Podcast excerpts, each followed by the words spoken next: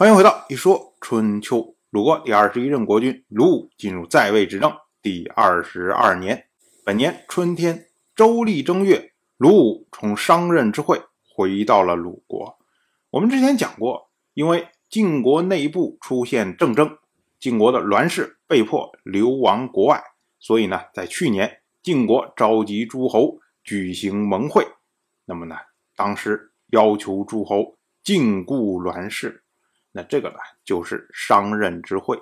那鲁武去年前去参会，转过来年这才回到鲁国。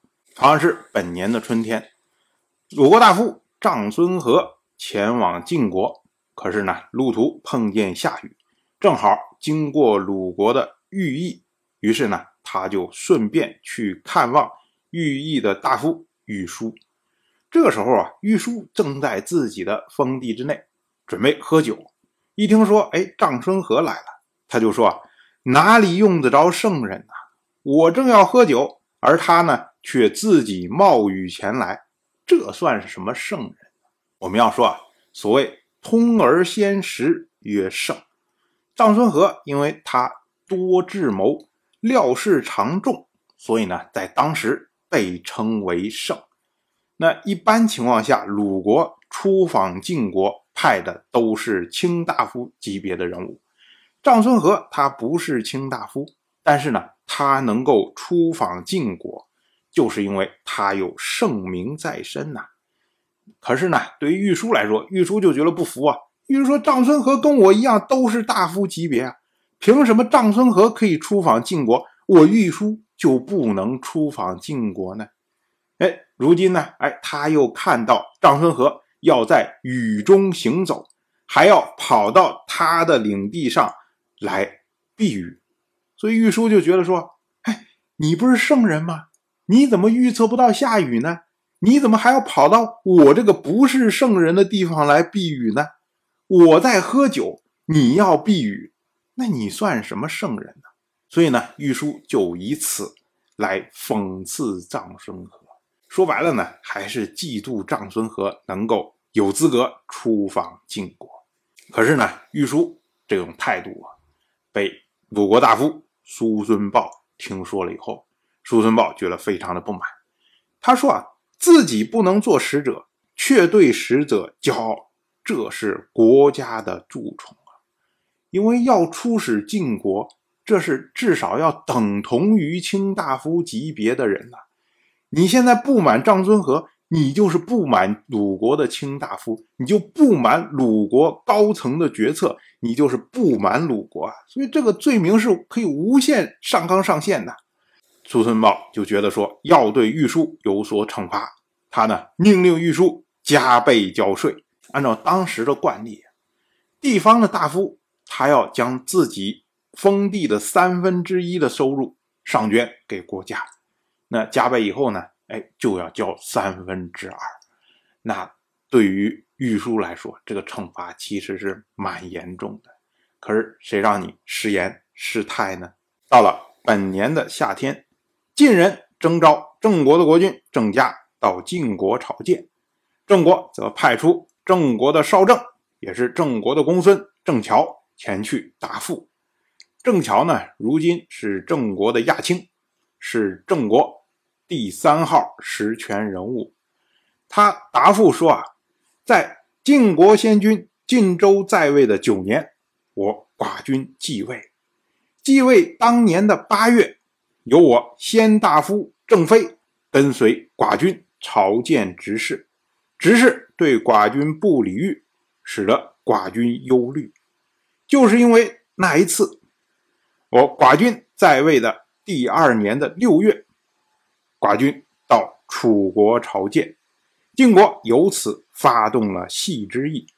当时呢，楚人犹强而对毕国有礼，毕国想顺从执事，又恐惧有大罪在身，就是担心晋国会认为我们不恭敬之礼的国家，所以呢，毕国不敢对楚国有二心。到了寡君在位的第四年的三月。先大夫郑蔡跟随寡君去楚国观察楚国的破绽。晋国由此发动了消虞之役。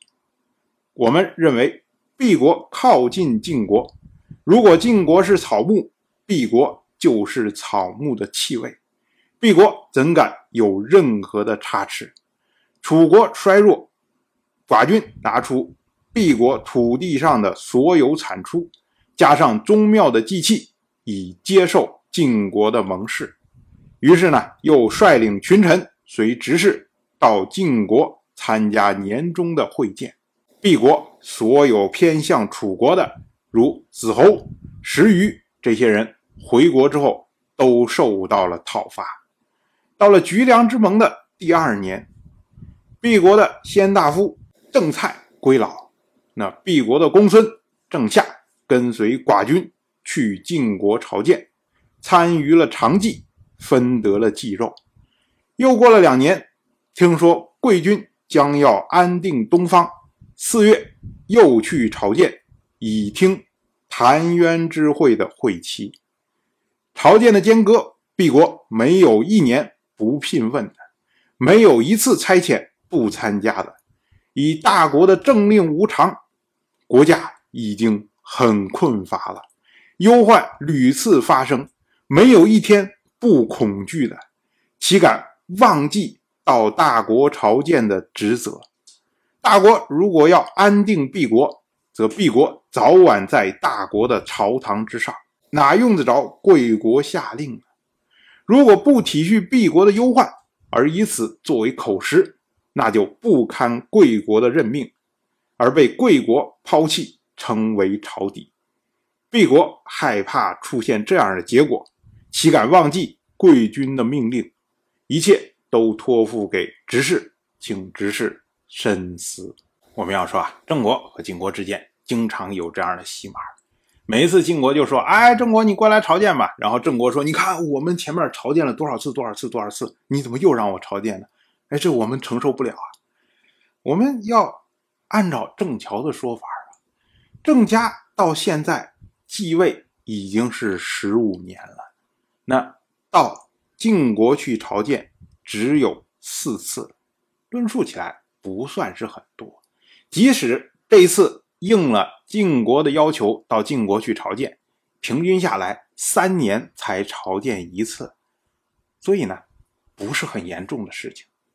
但是呢，从郑人的角度上不是这样看问题的，因为郑家的四次朝见，第一次和第二次。都是因为郑国在晋楚之间摇摆，所以呢，自然他朝见的相对会频繁一点那么第三次朝见距离第二次朝见间隔了六年的时间，也就是说，在第三次朝见的时候，郑人认为说，哎，我们每六年去朝见晋国一次，哎，可以接受啊。可是呢，第四次朝见距离第三次朝见。只花了三年的时间，那如今本年距离上次朝见只有不到两年的时间，也就是说，郑人会觉得说：“哎，我们以前是六年朝见晋国一次，后来变成三年朝见晋国一次，如今晋国要求我们两年就要朝见一次。那如果我们这次跑到晋国去朝见，那晋国会不会要求我们一年朝见一次，每年都去朝见？”那我郑国哪受得了啊？哎，所以郑国要出来非常强硬的拒绝，就是说你一直这么着搞下去，会影响到我们两国的关系呢。所以呢，不要再这样搞了，这么个意思。当然，我就这么一说，您就那么一听，感谢您的耐心陪伴。如果您对《一说春秋》，这个节目感兴趣的话，请在微信中搜索公众号“一说春秋”，关注我。您不仅能得到《一说春秋》文字版的推送，还可以直接和我互动交流。我在那里等待您的真知灼见。